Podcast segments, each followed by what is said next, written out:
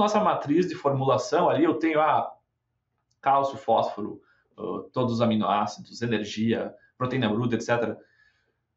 A nossa ideia inicial é, ah, a gente não sabe por onde começar, vamos começar por algum lugar.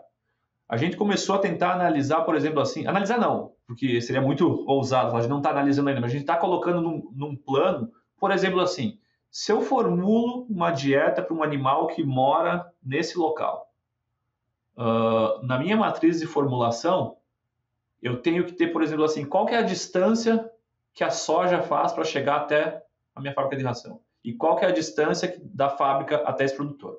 Só aqui eu tenho, por exemplo, o consumo de combustível do caminhão. Esse é um ponto.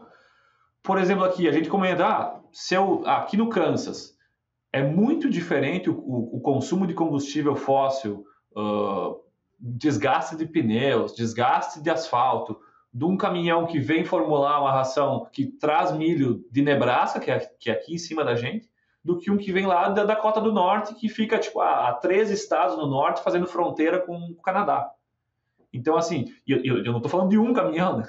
Estou falando de milhares de caminhão que dentro de um ano fazem uma distância maior. Então, assim, é, esse é um esse é um, é um passo microscópico, que é pelo menos eu entender qual que é a, qual, qual é a distância que os ingredientes que abastecem a fábrica percorrem.